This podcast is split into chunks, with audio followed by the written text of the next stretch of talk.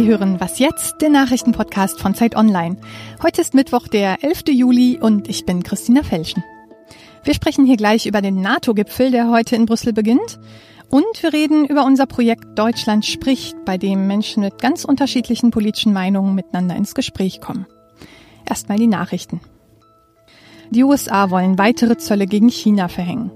US-Präsident Trump hat eine Liste mit chinesischen Produkten im Wert von 200 Milliarden Euro vorstellen lassen, auf die ab September Zölle anfallen sollen. US-Wirtschaftsvertreter und sogar republikanische Abgeordnete sehen das Ganze kritisch. Sie sagen, damit würden diese Importe bloß teurer für US-Amerikaner und das sei nichts anderes als eine Steuererhöhung. Die chinesische Regierung erinnert daran, dass Trump damit Regeln der Welthandelsorganisation verletzt. Klar ist, der Handelsstreit mit Zöllen und Vergeltungszöllen eskaliert damit immer weiter. Nach fünf Jahren fällt heute das Urteil im NSU-Prozess. Wird die Hauptangeklagte Beate Zschäpe als Mittäterin an allen zehn Morden und den Anschlägen des NSU verurteilt? Das fordert ja die Bundesanwaltschaft. Oder spricht der Vorsitzende Richter Manfred Götzler ein anderes Urteil? Zeit Online begleitet diesen letzten Prozesstag mit einem Live-Blog. Innenminister Seehofer trifft heute seinen italienischen Amtskollegen Salvini. Er will den Chef der rechten Liga-Partei davon überzeugen, alle Flüchtlinge zurückzunehmen, die einen Asylantrag in Italien gestellt haben und dann nach Deutschland weitergereist sind. Die Große Koalition hat sich darauf geeinigt, solche bilateralen Abkommen auszuhandeln.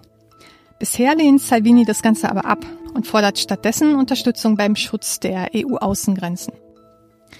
Und bei der Fußball-WM in Russland wird es heute nochmal spannend. Ab 20 Uhr treffen Kroatien und England im zweiten Halbfinale aufeinander. Der Sieger darf dann Sonntag im Finale gegen Frankreich spielen. Unsere Sportkollegen kommentieren das Halbfinale in einem Live-Blog. Der Redaktionsschluss für diesen Podcast ist 5 Uhr.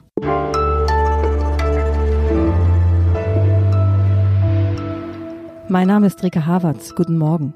Heute treffen sich die 29 Staats- und Regierungschefs der NATO-Mitglieder in Brüssel. Auch dabei US-Präsident Donald Trump. Bei seinem ersten Auftritt beim Bündnis vor einem Jahr warf er einzelnen NATO-Staaten vor, sie schuldeten den US-Steuerzahlern Geld, weil sie nicht genug für Verteidigung ausgeben würden. Und Trump verweigerte das Bekenntnis zu Artikel 5 des Nordatlantikvertrages, also zum Beistandsversprechen des Bündnisses. Was wir von diesem Gipfel erwarten können, darüber spreche ich jetzt mit Carsten Luther. Er ist Politikredakteur bei Zeit Online. Guten Morgen, Carsten. Guten Morgen. Donald Trump ist nicht unbedingt ein Fan der NATO. Gerade erst hat er gesagt, er fände das Bündnis so schlimm wie NAFTA, das von ihm verhasste nordamerikanische Freihandelsabkommen. Beim G7-Gipfel vor einem Monat in Kanada hat er außerdem für einen Eklat gesorgt, als er sein Ja zur Abschlusserklärung in letzter Sekunde zurückgezogen hat. Müssen wir erwarten, dass Ähnliches beim NATO-Gipfel passiert? Ich fürchte, das kann durchaus passieren und alle wüssten gerne, ob es anders aussieht. Trump mag kein Fan der NATO sein, man weiß es eigentlich nicht, denn gleichzeitig haben die Amerikaner ihre Verteidigungsausgaben in Europa durchaus nach oben geschraubt. Allerdings in letzter Minute auf den Flug zurück zerreißt er dann schon mal manchmal was, was er vorher unterschrieben hat. Ich fürchte, das kann auch diesmal passieren. Eine Kritik von Trump, die allerdings auch schon sein Vorgänger Barack Obama am Bündnis geübt hat, viele NATO-Staaten würden die eigene Sicherheit zu sehr den USA in Rechnung stellen. Ist denn das berechtigt? Absolut. Also eigentlich sieht es so aus, dass die USA natürlich den Großteil der Lasten in der NATO schultern, nämlich irgendwo zwischen drei und vier Prozent ihres Bruttoinlandsprodukts für Verteidigung ausgeben. Das ist durchaus eine Menge. Und natürlich auch, was die Missionen der NATO angeht, die größten Beiträge leisten. Auf der anderen Seite sind die Beiträge der anderen NATO NATO-Mitglieder, insbesondere in Europa, in den letzten Jahren erstmal sehr weit zurückgegangen. Man hat geglaubt, Russland sei keine Gefahr mehr und hat dann 2014 durch die Krim-Annexion und andere Spielereien gemerkt, müssen echt wieder mehr für unsere eigene Sicherheit tun. Und dieses Versprechen kommt aber von den Mitgliedern selbst. Es ist also letztlich Quatsch, dass Trump sagt, ihr schuldet uns was, sondern eigentlich müssten sie nur ihre eigenen Versprechen erfüllen. Bundesverteidigungsministerin Ursula von der Leyen, die drängt ja auch darauf, die Ausgaben für die deutsche Verteidigung zu erhöhen, um das Zwei-Prozent-Ziel der NATO zu erreichen erreichen. Aber sollte das Bündnis nicht mehr sein als eben eine Gemeinschaft, in dem sich die Staaten gegenseitig ihre Ausgaben aufrechnen? Na, zum einen, wenn man auf das 2-Prozent-Ziel schaut, kann man Kritik daran üben. Ist das wirklich der Maßstab, um sicherzustellen, dass das Bündnis einsatzfähig ist, dass die Europäer sozusagen einen ähnlich hohen Beitrag leisten können wie die Amerikaner? Und dann sagen Leute, hm, wir müssen jetzt dieses Ziel erreichen. Das ist einfach nur Geld ausgeben und einen Strich drunter setzen und dann haben wir es erreicht. Das Problem ist, in Deutschland ist das nicht besonders mehrheitsfähig, Geld für Rüstung auszugeben ausgeben. In diesem Falle wäre es eher für Ausrüstung, weil man eigentlich eine nicht besonders einsatzbereite Bundeswehr reparieren muss. Und dann geht es natürlich darum, ja, wir haben das versprochen. Das ist nichts, was man Trump zuschieben kann. Diese Kritik gibt es auch schon lange vorher. Obama hat sie geübt. Die Europäer müssen mehr ausgeben. Ob das jetzt die zwei Prozent sein müssen, das kann man dann auf so einem Gipfel vielleicht auch wieder anders regeln, indem man sagt, wir müssen andere Qualität erreichen und andere Einsatzstrukturen schaffen. Aber erstmal steht das Ziel und alle haben es versprochen. Und welche Rolle spielt Russland? Du hast es ja schon angesprochen. Vieles in der NATO ist auch eine Reaktion auf die russische Politik. Und Donald Trump wird Wladimir Putin ja nur wenige Tage nach dem NATO-Gipfel dann in Helsinki treffen. Da mag sich Putin vielleicht sogar freuen, wenn Trump dann aus Brüssel wiederkommt und die NATO gespalten hat. Das ist ja die große Befürchtung. Wenn er es richtig machen würde, würde er natürlich das Thema der Verteidigungsausgaben in Brüssel ansprechen, aber gleichzeitig das Bündnis stärken, um anschließend nach Helsinki zu fahren und Putin zu treffen, mit einem, ja, als Vertreter eben dieses westlichen Bündnisses. So sieht es ein bisschen merkwürdig aus, wenn er nur auf die Rechnung schaut. Auf der anderen Seite haben die USA allerdings nicht nachgelassen, was ihr Engagement innerhalb der NATO angeht, Verteidigungsfähigkeit im Baltikum, die ja durchaus auch aus Sorge vor Russland stattfindet. Da ist mehr Geld ausgegeben, da stehen die USA dahinter. Was allerdings die Regierung der USA tut und was Trump dann tut und sagt, man weiß ja, wie das manchmal ausgeht. Vielen Dank, lieber Carsten. Gern.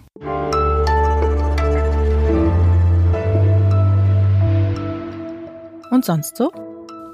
Vielleicht nicht gerade zum Frühstück, aber ansonsten ist so ein Krabbenbrötchen eine feine Sache. Alle, die gern Fischbrötchen essen, können sich freuen.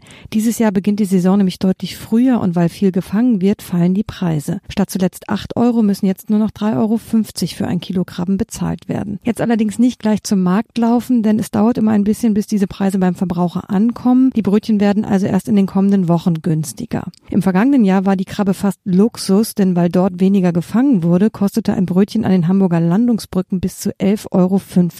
Wie sich die Krabbenfischerei bis zum Ende des Jahres entwickelt, das kann niemand so genau vorhersagen. Insofern Preise beobachten, sobald es günstiger wird, zuschlagen und anfangen zu poolen.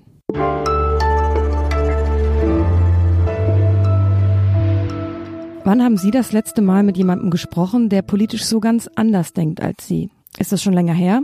Das geht vermutlich vielen von uns so. Wir wollen dem etwas entgegensetzen. Heute starten wir zum zweiten Mal Deutschland spricht. Mit diesem Projekt will Zeit Online am 23. September möglichst viele Menschen miteinander ins Gespräch bringen. Bei mir im Studio ist jetzt Philipp Feigle. Er ist Ressortleiter D18 bei Zeit Online. Guten Morgen, Philipp. Hallo, Rike. Was ist denn die Idee hinter Deutschland spricht? Also Deutschland spricht, muss man sich vorstellen, wie eine Art Dating-Plattform für politischen Dialog. Also wir sagen in der Redaktion auch intern manchmal Political Tinder zu dem Projekt. Dating-Plattformen funktionieren normalerweise so, dass Menschen zusammengebracht werden, die sich sehr ähnlich sind. Einfach weil man äh, davon ausgeht, dass sehr ähnliche Menschen sich sehr gut verstehen. Bei uns ist es genau andersrum. Wir bringen Menschen zusammen, die politisch ganz anders denken. Und wir machen das, weil wir glauben, dass dieser Dialog gerade Not tut. Und wir glauben, dass es gut ist, wenn Menschen mit unterschiedlichen, sehr unterschiedlichen unterschiedlichen politischen Meinungen zu den großen Streitfragen in Deutschland wieder miteinander ins Gespräch kommen und reden. Und die Plattform Deutschland spricht, oder das, äh, dieses Projekt soll das ermöglichen. Wenn ich jetzt als Leserin oder Leser von Zeit Online mitmachen wollen würde, was für Fragen muss ich denn dann beantworten und wie findet ihr denn dann meinen Gesprächspartner?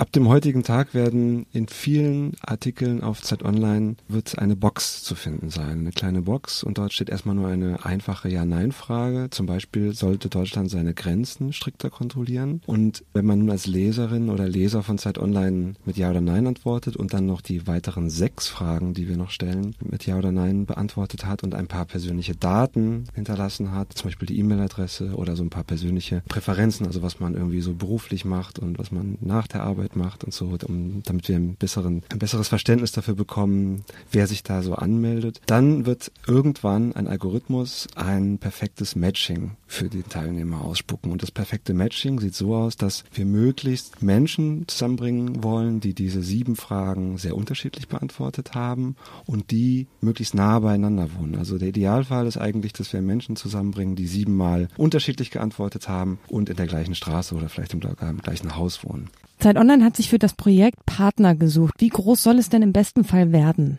Ja, das ist das Besondere in diesem Jahr. Wir haben ja Deutschland spricht im vergangenen Jahr schon einmal gemacht. Damals haben sich 12.000 Menschen angemeldet. Am Ende haben etwas mehr als 600 Paare diskutiert. Diesmal sind wir nicht mehr allein als Zeit Online, sondern wir haben ein großes Bündnis an Medienpartnern zusammenbekommen und das sind ganz tolle Partner wie Spiegel Online, Süddeutsche Zeitung und sz.de, tagesschau.de und die Tagesthemen, der Tagesspiegel, einige Regional- und Lokalzeitungen, die Lüneburger Landeszeitung ist dabei, die Südwestpresse, die Deutsche Presseagentur und die werden alle diese Box auf ihrer Seite einbauen und das wird dazu führen, dass sich Leserinnen und Leser unterschiedlicher Medien miteinander treffen können. Was wäre denn dein Ideal? Wie würde denn der 23. September am besten aussehen?